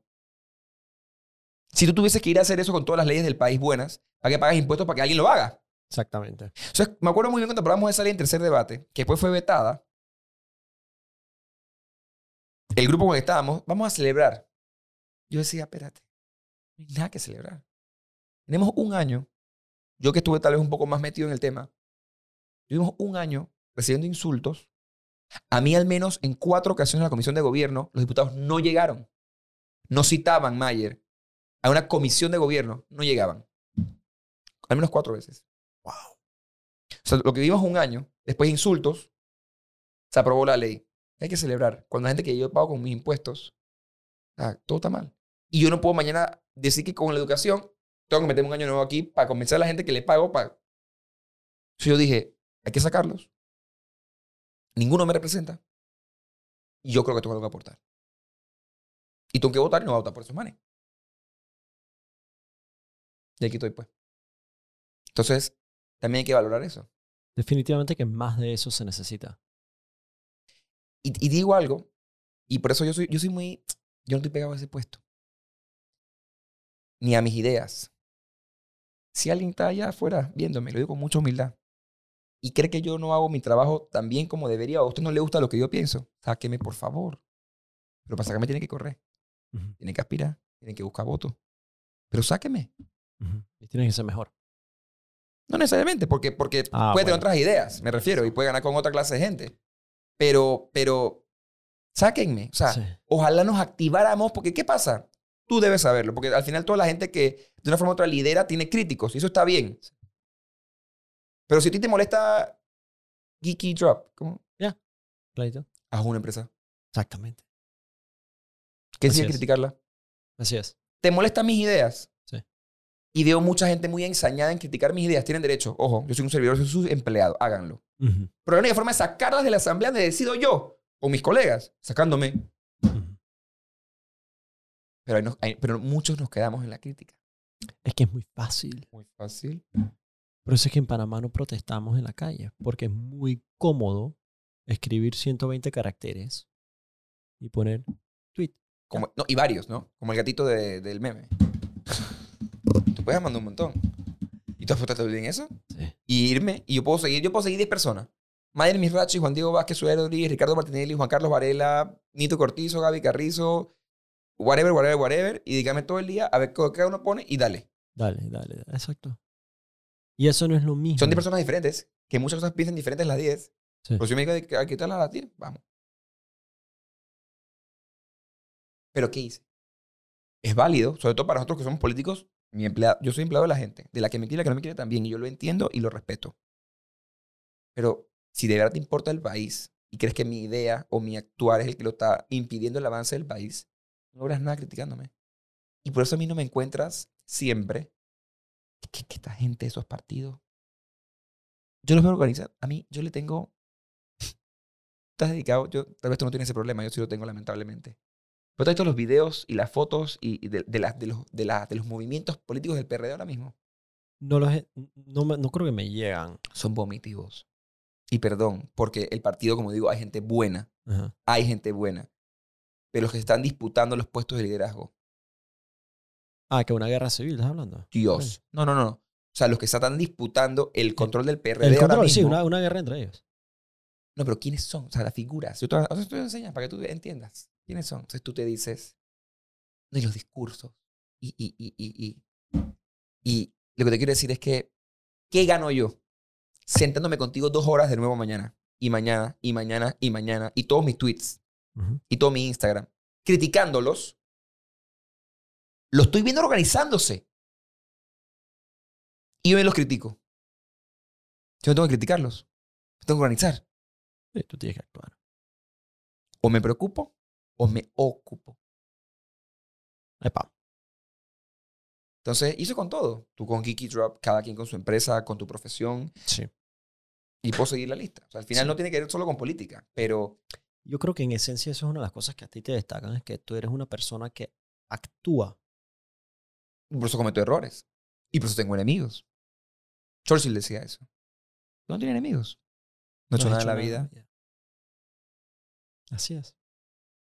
Porque, por ejemplo, para que, para que podamos verlo en todos los matices, ¿no? No porque todo lo que yo haga sea bueno, pero si yo mañana apruebo una ley anticorrupción, que creo que es una buena ley, Ujú, ¿quiénes van a ser mis enemigos? Los corruptos. No es que no voy a tener. Será la gente mala. Pero tengo. Buen tipo de enemigo. Pero tengo. Correcto. Entonces, todo lo que uno haga va a generar enemigos. Si uno Sí. hace. Pues yo voy por ahí bailando, todos lados. ¿Sabes qué? Eso me, me recuerda mucho a cuando, cuando yo regreso de estar preso en Colombia, estoy en Panamá. a- Me recuerdo ir a la sinagoga por primera vez en posiblemente años. Yo no, yo no vivía en Panamá. Y se me acerca un, un, un como un business guy. Dice, lo que tú tienes que hacer es cerrar la boca, pecho al suelo, y eso desaparece solo, no digas nada. Yo digo, ¿y la injusticia? Ante injusticia, ¿qué hago? Me quedo callado. Quédate callado, que así se puede resolver las cosas, si no, no. Y muchos han criticado, incluso dentro de mi familia, que la razón por la cual yo sigo en mis problemas legales es porque tengo la boca muy grande. Yo creo que yo concuerdo contigo en esa mentalidad. Y yo prefiero mil veces estar en, lo, en el problema que yo estoy, pero con, pero con la independencia de poder ejercer mi voz y decir la verdad bajo mi punto de vista y no irme a dormir con esa verdad en la boca. Y en paz contigo. Eso. Dormir, puta, hermano, yo no pierdo una hora de sueño. Está en la cárcel y yo dormía bien, hermano. Em, sí, yo creo que yo creo que necesitamos. em, yo, yo sí creo, y aquí me voy, a, me, voy, me voy a quitar un poquito el sombrero de la humildad. Yo sí creo que gente como tú y gente como yo, independientemente de la política, inspiran cambios en la juventud que yo no tenía. A, mis 14 años no había un Juan Diego. Entonces, yo ayer estuve en una escuela y estuve hablando con niños. Y yo, me, yo, yo les dije, ustedes tienen un privilegio que ustedes tuvieron alguien que ustedes respetan y admiran que vino a hablarles y les dijo, tú puedes ser mejor. Y en ese sentido yo creo el, el trabajo que tú haces, sí por Panamá, pero la parte exponencial es ind- indirecta porque yo creo que creas un impacto en una sociedad entera, en toda una juventud que agarra y dice, yo no tengo que esperar a ser un cuarenteño para poder involucrarme. Yo no tengo que primero ser un abogado para ser, para levantar la voz. Tú ni te habías ni graduado, ¿verdad? No te habías ni graduado, ya estabas presentando proyectos de ley. Yo creo que es muy... Y, y sí, yo estoy de acuerdo contigo en que, hermano, no tienes que, no tienes ni siquiera que estar metido en el mundo de política para estar involucrado. ¿Sabes cuánta gente piensa que yo, yo de alguna manera lucro del proyecto de ley de movilidad eléctrica? Eso, eso para, eso lo que eso dice es que el, el- la sociedad está precondicionada a entender que nadie da algo sin anticipar algo a cambio. No, y que lamentablemente, te lo digo yo, mucha gente impulsa proyectos de la asamblea Sí. para lucrar. Exacto, que era lo que estamos Y hablando. cada ladrón juzga por su condición. Exactamente.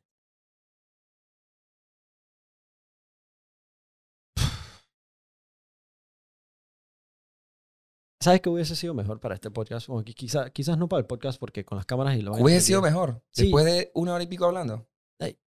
Un trago. Vamos a hacerlo. No. Tener un trago. Es que yo te voy a decir, esto es lo que yo te... Si tú me preguntas a mí, Sí, oye, Para Duboski me re- puso vino, por lo menos. para, para, para, para, para regresar al tema de la party, esto para mí, ¿ok? Una buena conversación y los tragos, para mí, eso, yo me meto, eso es mi versión de una party. Sí, me ponen No, la estoy de música. acuerdo, si estoy de quieres. acuerdo. Puta, hot, Estoy de acuerdo. hot. Mi, mi versión de una party, mira, y, y yo no puedo ser. O sea, yo no puedo ser lo que tú estás diciendo. Yo soy un hombre de fiestas. Yo de aquí tengo una reunión y en la noche, ya más tarde, voy a chill out con mis amigos. Hot.